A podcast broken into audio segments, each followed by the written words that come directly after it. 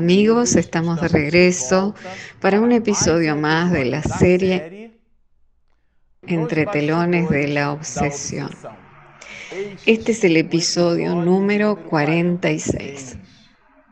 Bueno, a usted que nos acompaña a través de este canal, le decimos que nosotros estamos finalizando en el día de hoy el noveno capítulo, que es el que trata sobre la visita, el encuentro del doctor Teofrastus con su pasado, con el espíritu que ellos eh, lo habían encontrado en una región terrible. Henriette es el nombre de esa alma y ella tiene cuentas pendientes con el doctor Teofrastos. Hay un amor, una situación del pasado que el espíritu Glauco resuelve hábilmente sondearlo para que las compuertas del alma de ese espíritu Teofrastus se abran a través de las leyes y de la fuerza, fuerza incoercible del amor y pueda influenciar favorablemente a esa entidad maligna, a ese personaje denominado aquí en la obra como Doctor Teofrastus. Nosotros finalizamos el episodio en el momento en el cual el Doctor Teofrastus y Henriette entablarían el diálogo. Y a través de ese diálogo nosotros comprenderemos qué fue lo que sucedió con aquellas dos almas en sus existencias pasadas del siglo XV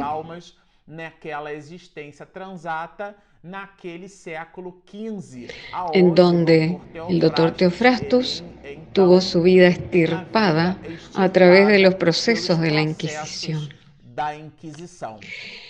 Y en el instante en el cual Saturnino le aplica un tipo de ionización a aquel ambiente, y un pase que inundan el lugar o inundan todo aquel cuarto, modificando el ambiente psíquico,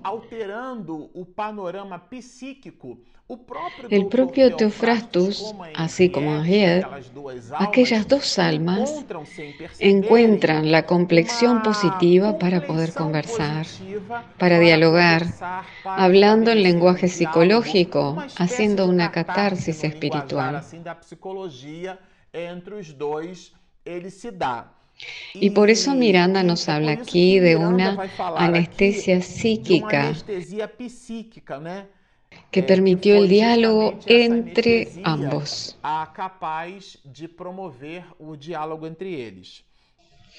Henriette hablará de su angustia, eh, de sus fracasos, de sus dolores y de la condición en la cual se encuentra.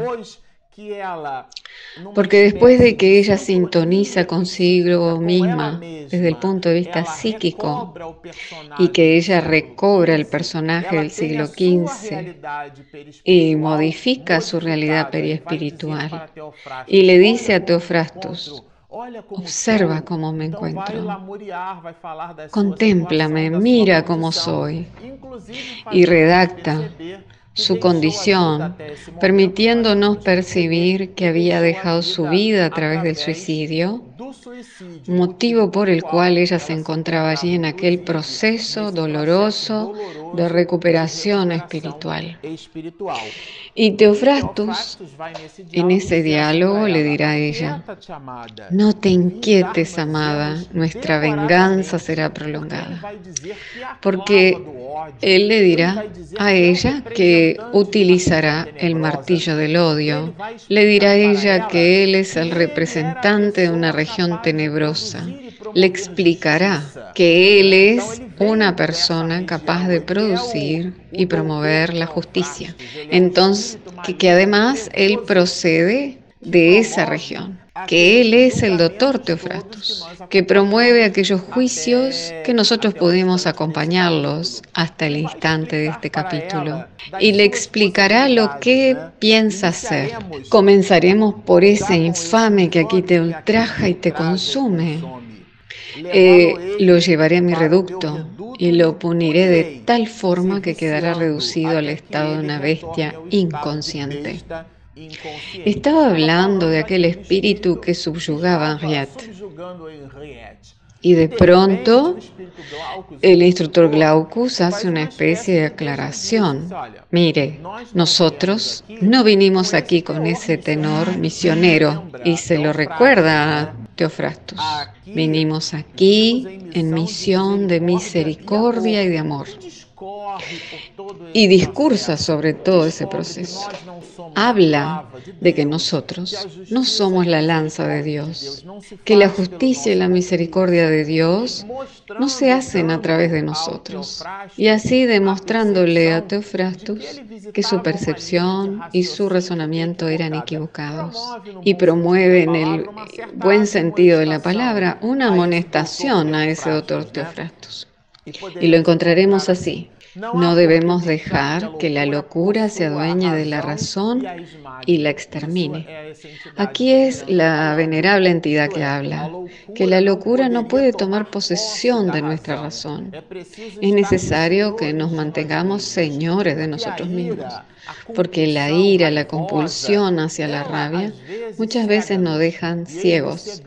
y de esa manera nosotros tomamos actitudes que nos llevarán una, dos o muchas encarnaciones, reparar nuestros propios errores. Y los tales muchas veces los cometemos porque no frenamos aquel impulso nervioso por esa causa, el instructor nos dice que no existe razón alguna para que dejemos que la locura se adueñe de la razón y la aniquile. Y posteriormente le da una clase física al doctor Teofrastus, haciéndonos percibir desde la ley de acción y reacción, eh, las leyes de la fuerza de la física.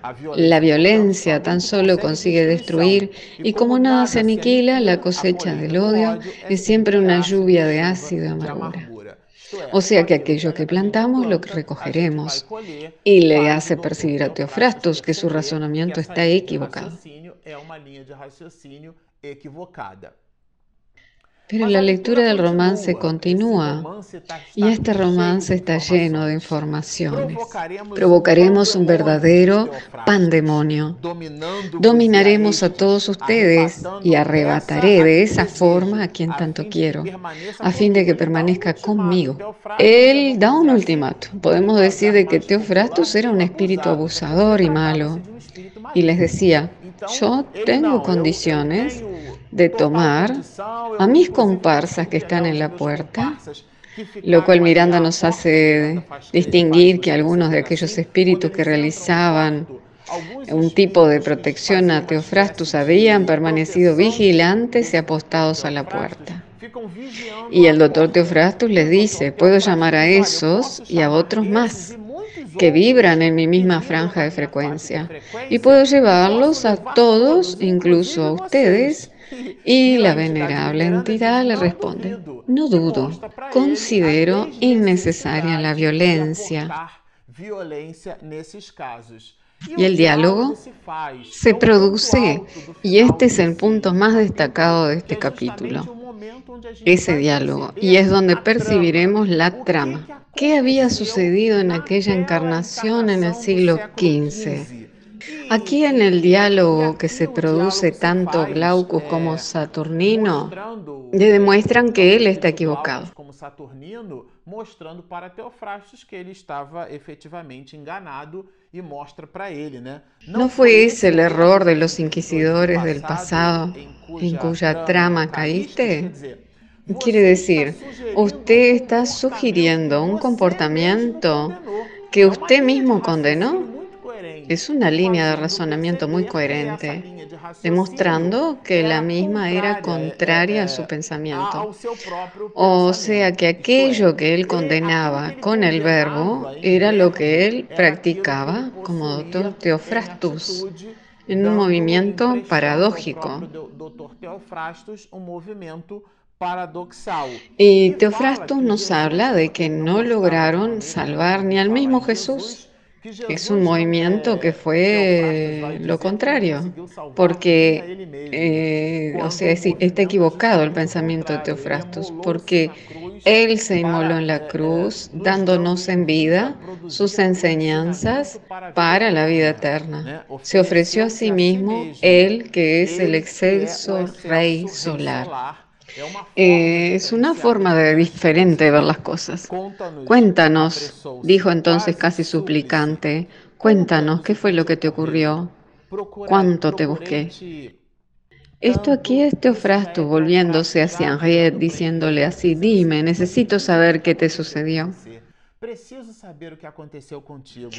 Henriette Marie hacía un comprensible esfuerzo para seguir el curso de la conversación. Y dice así, oh, tú eres entonces el amor que me robaron. Quiere decir que ella estaba frente al amor de su vida. Me perdí en la vorágine del suicidio, que aún hace contorsionar mis entrañas sin poder reparar el daño jamás. Estoy condenada al infierno. Y cuando ella usa la expresión infierno, él le dice, de ninguna manera, yo soy uno de los instruidos en el infierno. Te puedes llevar conmigo para gobernar en esas regiones. Y estaban allí ante, estábamos allí ante el acompañamiento magnánimo de Glaucus y Saturnino, que dejaron que aquellas dos almas dialogaran, para que ambas percibieran trechos del pasado que desconocían, que ni se imaginaban ellas. Si me amas, ayúdame a salir del laberinto tormentoso en que he vivido. Socórreme, Teo. Y aquí en un lenguaje más cariñoso lo llama de Teo. Recordemos de que se trata de una entidad maligna. Y oyéndole hablar de esa manera, Miranda lo describe con el lirismo propio eh, de una entidad venerable y nos dice que el doctor Teofrastus se arrodilla frente al espíritu, que era el amor de su vida, y llora convulsivamente. Y él entonces llora convulsivamente. Henriette Marie lo miró entonces con expresión de suprema angustia. Eh, yo me imagino dos espíritus que después de siglos y siglos están allí uno frente al otro y a partir de ahora ella corre el velo descubriendo y contando lo que le sucedió en realidad. Cuando me anunciaron tu suplicio en la plaza pública y tu muerte, me refugié en las sombras del convento. O sea que ella tomó los hábitos de monja, ya que le era imposible casarse con Teofrastus buscando el olvido y el abandono de todo. Ella entonces buscó un cambio de vida a través de los hábitos. Pero observen lo que sucedió. Esto realmente trata sobre los entretelones de la obsesión porque en cada página de este romance, Miranda nos trae una nueva información que ni nos imaginamos. Es una información muy rica para analizarla. Me atormentaba imaginar tus suplicios, amado, porque a partir de ese momento ella pensaba y se imaginaba cómo habría sido el suplicio del amor de su vida en la Inquisición del siglo XV. Eso la hizo sentirse muy frustrada y cambió, polarizó su vida hacia los hábitos, olvidándose de todo lo demás, debido a que el amor de su vida había sido asesinado por los procesos de la Inquisición. Pero ella revelará esto. Mas ela vai revelar assim. Tal vez ignores que el infame que presidió el proceso en el que fuiste condenado lo hizo por felonía, quiere decir por venganza. Solo más tarde pude saberlo, porque se trataba de alguien que buscaba punir a Teofrastos. Eh, recordemos que en los episodios pasados Allá en el comienzo de la obra, ese mago doctor Teofrastus, allá por los siglos XV, buscaba la comunicación con los espíritus. Y debido a que utilizaba sortilegios mentales y movimientos que en aquella época eran considerados como brujería, y recordemos que cuántas mujeres en esos procesos de histeria eran quemadas en plazas públicas. Y cuántos de nosotros, tal vez hombres de aquella época, que buscábamos la comunicación con los muertos, éramos considerados demonios o magos. Y el doctor Teofrastus cayó en esa trampa, porque se trataba de alguien que estaba vinculado al poder eclesiástico, y en aquella época eso era considerado como algo satánico y maldito.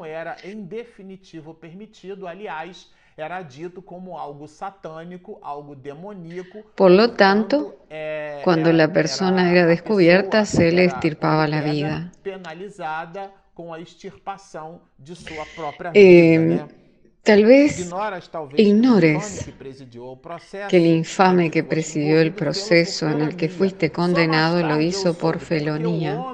Solo más tarde pude saberlo, porque al tal hombre o el tal hombre quería a Y dentro del confesionario, la muchachita le contaba todo lo que el mago hacía y aquello, ese eclesiástico, lo utilizó como una llave para acorralar, acorralar a Tefrastus. Sabiendo de nuestro amor, puesto que yo se lo había manifestado por medio de la confesión en otra oportunidad, dominó temporariamente su pasión. O sea, la quería Henriette como mujer, pero se controló temporalmente. Y sin saberlo, le suministré las bases para tu condena. Cuando le narré las incursiones que hacías en el reino de los muertos y las prácticas a que te dedicabas. O sea que dentro de la narrativa, ella misma le brindó informaciones a aquel hombre y con esos elementos el doctor Teofrasto fue asesinado por la Inquisición.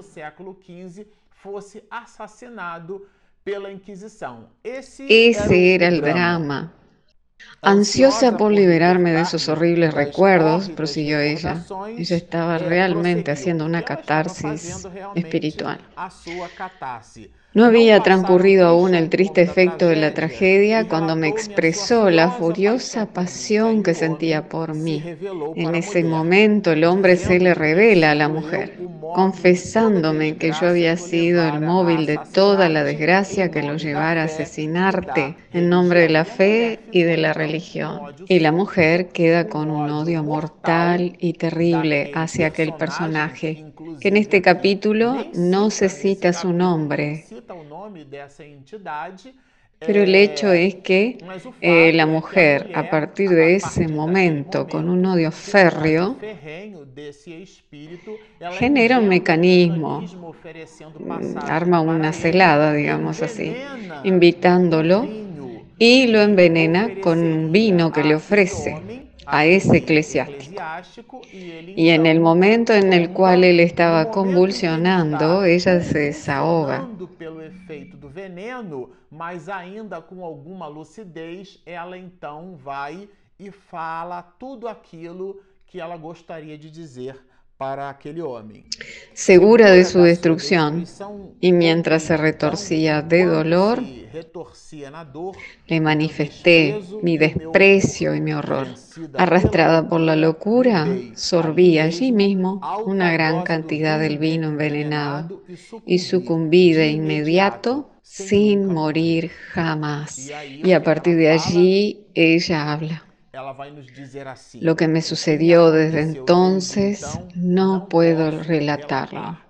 Es lo que nos dice y nos habla Camilo Castelo Branco sobre los dolores que, sufre, que sufren los suicidas, que son indescriptibles. Ella logra describir lo que le sucedió antes, pero no lo que sucedió a partir de ese momento.